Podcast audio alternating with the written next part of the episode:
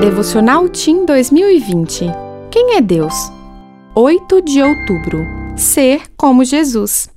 Digo-lhes a verdade: o que vocês fizeram a algum dos meus menores irmãos, a mim o fizeram. Mateus 25, 40. Enquanto esteve na terra, Jesus sempre se preocupou com as pessoas.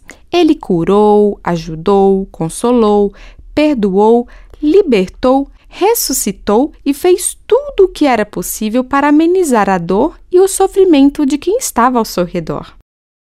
Ele sentia verdadeira compaixão.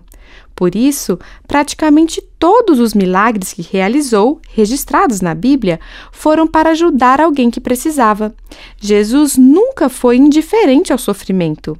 Ele identificava o real problema da pessoa e estabelecia uma estratégia ou um plano de ajuda.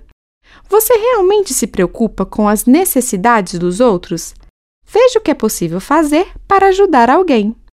Visitar os doentes, dar alimento a quem tem fome, dar água para o sedento, vestir quem não tem roupas, orar pelos que estão presos, ensinar quem não sabe, dar bons conselhos, perdoar e consolar quem está triste.